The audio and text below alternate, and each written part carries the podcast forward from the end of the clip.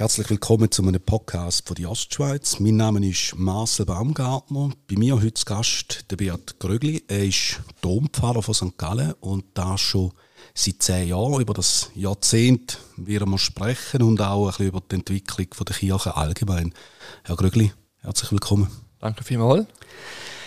Ich muss anfangs gerade eine Frage von meiner Tochter stellen. Als ich ihr gesagt habe, dass ich ein Gespräch führe mit einem Pfarrer, hat sie wissen, ja, ob so ein Pfarrer mitunter auch einmal flucht zwischen ihnen. Das ist ja eigentlich verboten.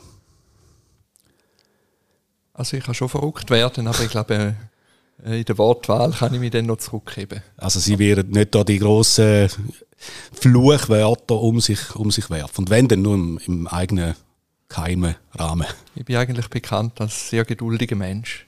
Also sie kann man gerne nicht so, so Weissglut bringen? Ich musste lernen, dass man auch zu Recht muss verrückt werden und sich dann auch muss entsprechend äußern Und Sie suchen dann äh, zum Dampf ablassen oder zum sich irgendwie wieder ein bisschen beruhigen, das Gebet zum Beispiel? Oder ist das ein Klischee? Da wäre jetzt die fromme Antwort. Das Gebet ist sicher wichtig. Ich gehe auch sehr gerne schwimmen in der Natur raus und das hilft mir auch sehr. Sie feiern, wie es antönt, 10 Jahre Jubiläum als Dompfarrer. Wie wichtig ist der Meilenstein für Sie selber? Für mich ist es ein Moment von der Dankbarkeit, also zurückzuschauen auf die letzten zehn Jahre, was da alles entstanden ist, was möglich geworden ist. Ja, und das auch, auch zu feiern mit, mit den Menschen, die da mitgetragen haben in den letzten zehn Jahren. Können Sie das ein bisschen ausführen? Was ist entstanden? Was feiern Sie genau? Also, als ich angefangen habe, sind die Schuhe sicher viel zu groß gewesen. Also, die Aufgabe ist zuerst einfach einmal riesig groß und dann wächst man rein. Und dann habe ich das Glück gehabt, dass Leute gekommen sind mit Anliegen, mit, mit also Angebot auch, wo sie gesagt haben, das, das würden wir gerne äh, da der Kathedrale verwirklichen oder mithelfen, dass es da entsteht. Und so sind wirklich auch einige neue Sachen entstanden. Und dann sehr einschneidend ist sicher die Zeit von Corona. Das sind ja fast drei Jahre gewesen, wo wir sehr viel äh, haben müssen umstellen, plötzlich die Sachen anders machen. Und ich sehe die Zeit auch nicht nur negativ, sondern es sind einige neue Sachen möglich geworden. Zum Beispiel? Also der Livestream, die Übertragung von der Gottesdienst aus der Kathedrale, wo wir jetzt weiterführen, immer am Sonntagmorgen um halb elf tun wir den Hauptgottesdienst streamen. Ich mag mich erinnern, wir haben zu dieser Zeit schon mal ein Gespräch geführt miteinander und ich bin äh, ein bisschen überrascht gewesen, dass das erst so entstanden ist, der Livestream. Ist, hinkt Kirche so ein bisschen der Digitalisierung hinein Also wir sind sicher nicht vorne dabei bei der Digitalisierung, aber es sind ja dann auch sehr viele Leute, die mitziehen müssen. Also der Bischof muss einverstanden sein, wir brauchen das ganze technische Equipment. Äh, die Kirchenmusik muss das auch wählen und parat sein. Es sind einfach sehr viele Leute, die beteiligt sind und ich bin nicht der, wo einfach befiehlt und sagt, das machen wir jetzt, sondern man muss dann die Leute auch gewinnen und die Not von Corona hat sicher geholfen, dass wir dann schnell den Livestream haben können einrichten Was sind sonst noch Entwicklungen, die weg Corona entstanden sind? Also wir haben Gottesdienstzeiten noch geändert. Das klingt nicht so spektakulär, aber, aber so Zeiten zu ändern ist nicht so einfach, weil es immer Leute gibt, die sich an die Zeit gewöhnt haben. Und der Hauptgottesdienst ist jetzt am Sonntag am halb elf. Das ist, meine ich, eine gute Zeit wenn Sie das jetzt so ein bisschen schildern, dann höre ich so ein bisschen raus, Sie müssen sehr viele Interessen unter den Hut bringen, Sie müssen ein bisschen schauen, dass Sie auch vielleicht zum Teil nicht anecken. Äh, kann das auch hemmen, kann das quasi äh, einen Fortschritt auch äh, nicht ermöglichen?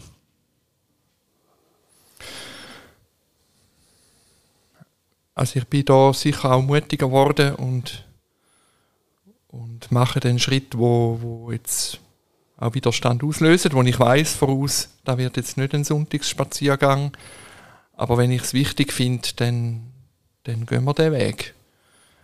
Und es ist sicher so, Chile bedeutet mit vielen Leuten im Gespräch sein, äh, möglichst viel versuchen mitzunehmen auf den Weg.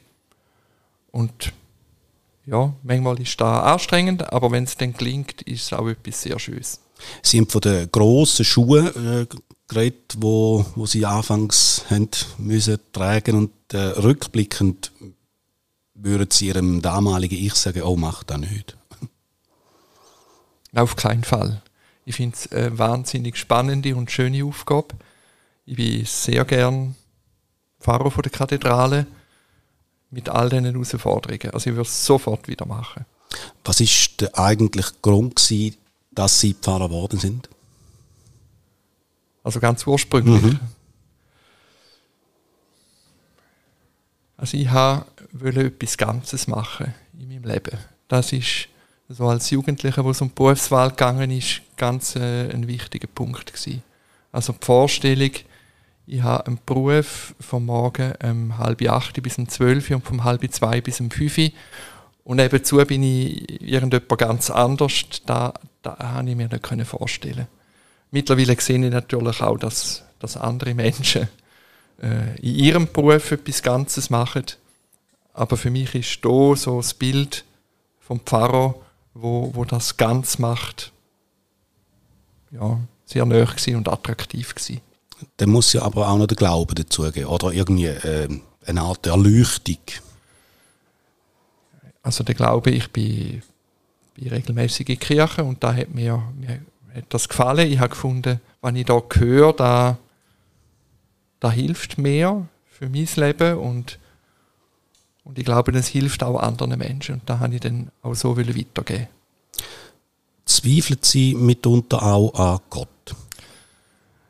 Die Frage wird mir immer wieder gestellt und ich habe eigentlich ganz eine klare Antwort gegeben. Ich, ich zweifle nicht an Gott, ich zweifle manchmal an mir selber, ich zweifle äh, an anderen Menschen, an der Gesellschaft, an der Gesellschaft aber äh, also, äh, an Gott zweifeln, Gott ist, ist Gott, ja, und er bleibt Gott, auch wenn ich nicht alles verstand.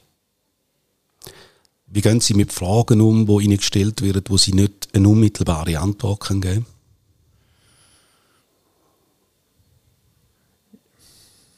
Ich versuche, sicher mal zuzulassen und dort zu sein. Ich versuche nicht eine billige oder eine schnelle Antwort zu geben.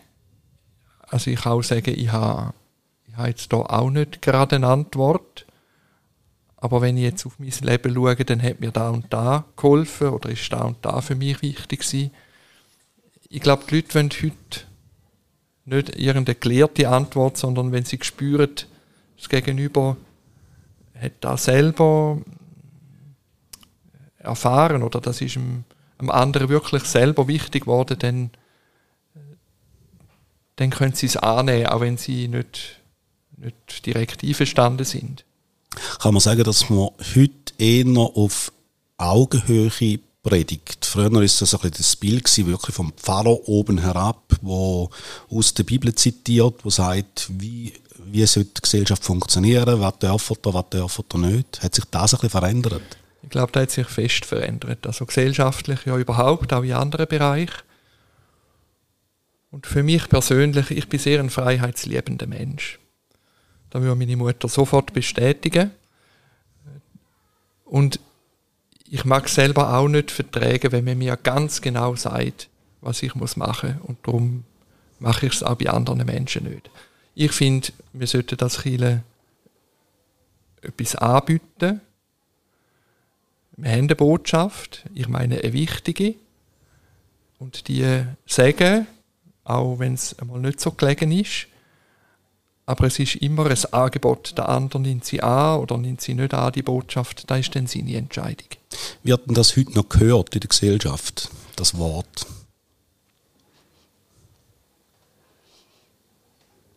Also sicher nicht mehr in der ganzen Breite der Gesellschaft, aber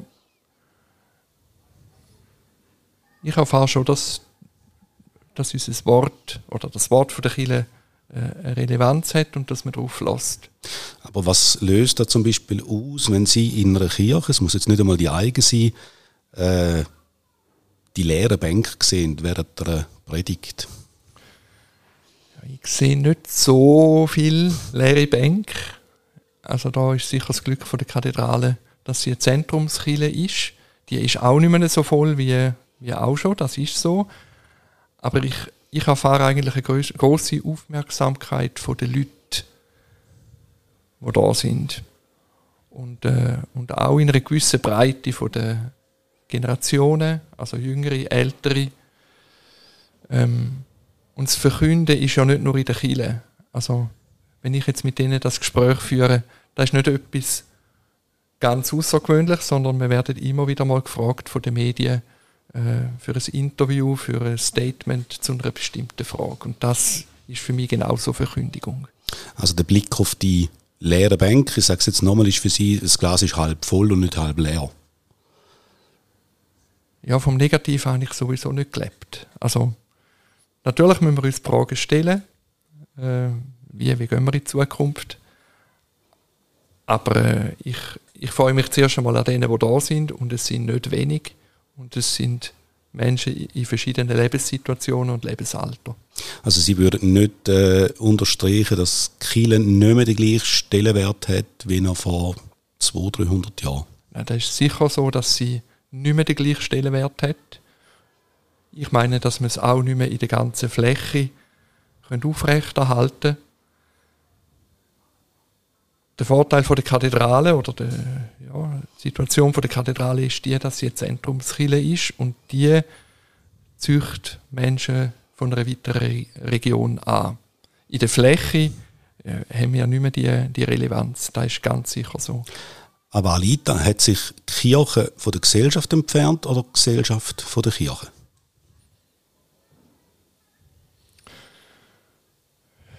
Also wenn ich mit anderen Verantwortungsträgern rede von der Gesellschaft, dann höre ich eigentlich Ähnliches. Also eine Verbindlichkeit im Engagement ist, ist schwieriger geworden in der heutigen Gesellschaft. Also in den Vereinen, äh, in den politischen Gremien und also da gehört Kille auch dazu und dann spielt sicher bei uns auch das, das globale Image von Kille eine Rolle.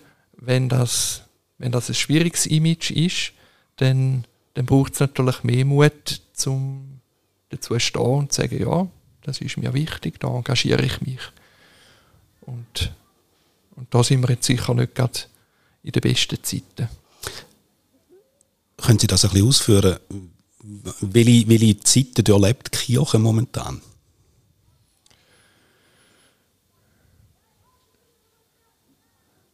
Also wir stehen kurz davor, dass eine Pilotstudie veröffentlicht wird, von der, also wo die Schweizer Bischöfe in Auftrag gegeben haben, zusammen mit der römisch-katholischen Zentralkonferenz, da ist Behörde quasi von der ganzen Schweiz für die katholische Kirche und mit den Ordensgemeinschaften zum sexuellen Missbrauch, zum Machtmissbrauch in der Kirche und wie damit umgegangen worden ist.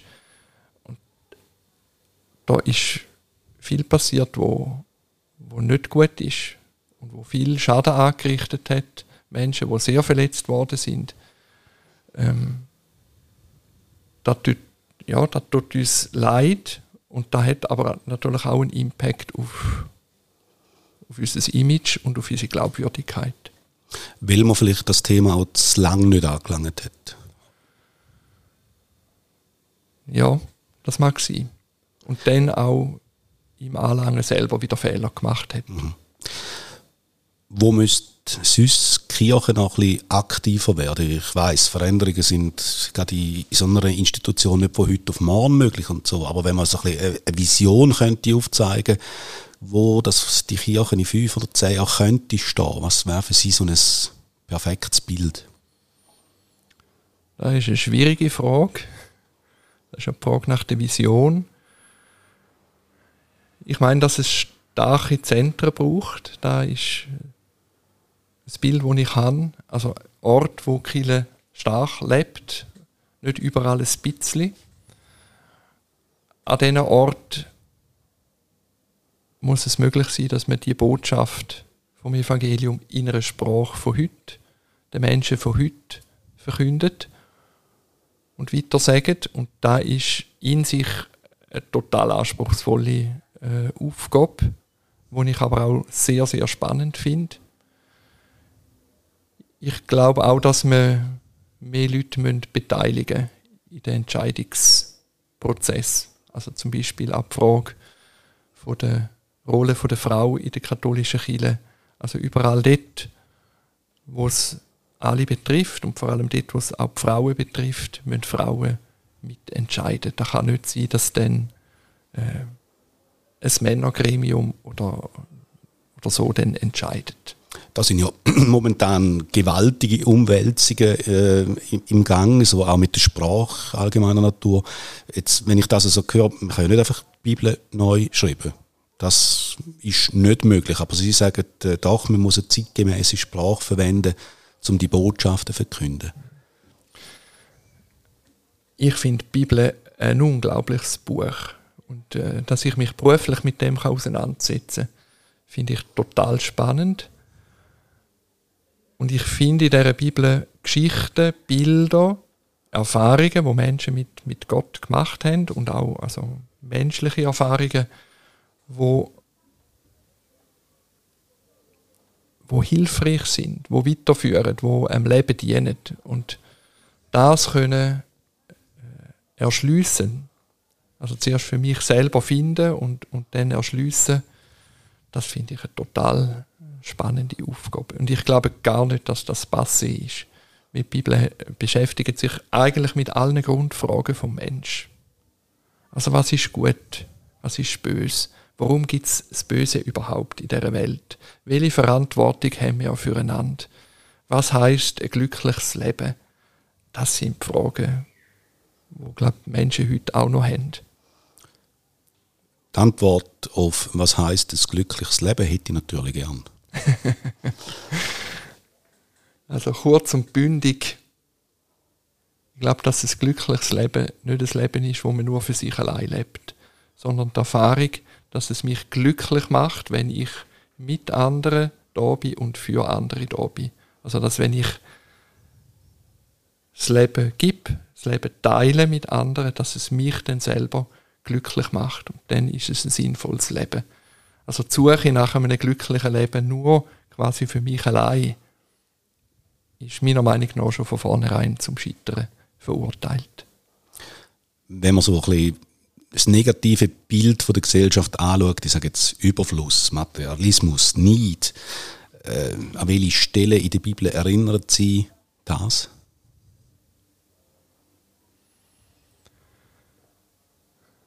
Also ganz am Anfang von der Bibel, im ersten Buch, Genesis, gibt es die Geschichte von diesen zwei Brüdern, Kain und Abel. Die haben unterschiedliche Berufe. Also Ackerbauer und der andere ist Jäger. Und beide opfern. Und äh, dann heißt es, Gott schaut aufs eine Opfer mehr als aufs andere. Also er schaut aufs Opfer vom Abel mehr als aufs Opfer vom Kain und der Kain wird eifersüchtig und äh, also er schlägt dann seinen Brüder. Das ist also das erste Brüderpaar in der Bibel, wo überhaupt vorkommt, endet schon damit, dass der eine den anderen erschlägt aus Neid. Und spannend finde ich, was nachher Gott macht. Er, äh, also der Kain muss weiterleben mit mit dem, was er tun hat. Also er ja, muss das irgendwie tragen. Aber Gott gibt ihm ein Schutzzeichen auf, auf die Stirn. So. Also trotzdem nicht, trotzdem, was, was er da Schlimmes tun hat, zieht sich Gott nicht zurück, sondern bleibt mit ihm auf dem Weg. Ja, das ist so eine, eine Geschichte, wo mir in den Sinn kommt. Sie haben vorher, oder, oder ich habe es glaube gesagt, der Glauben an die Gesellschaft kann man ein bisschen verlieren, aber Sie haben ihn noch nicht verloren. Wenn Sie den Glauben verloren hätten, dann könnten Sie ja wahrscheinlich auch Ihrer Tätigkeit nicht mehr im gleichen Ausmaß nachgehen. Ja, also der Glaube an die Gesellschaft. Mhm.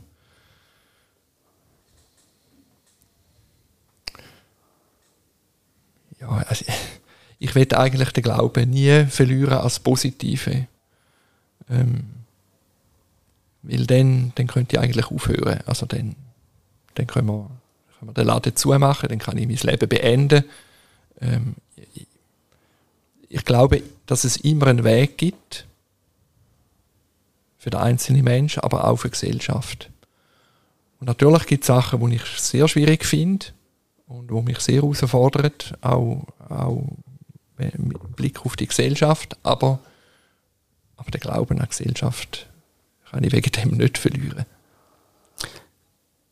Zum den Bogen schliessen, Sie haben zehn Jahre als Dompfarrer hinter sich. Äh, wie soll es weitergehen? Was sind Ihre persönlichen, auch da wieder, Visionen, die Sie noch haben für Ihre Tätigkeit?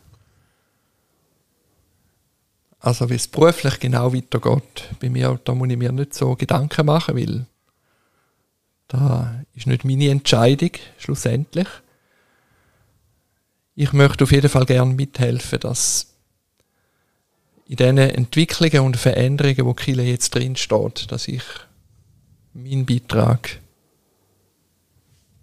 kann geben und mit, mit Herzblut und mit ganzem Engagement kann geben dann wünsche ich Ihnen auch das und danke für das Gespräch, das ohne Fluchen durchgezogen worden ist. Ja, kein Grund zum Fluchen. danke. Ja, wirklich herzlichen Dank. Vielen Dank. Música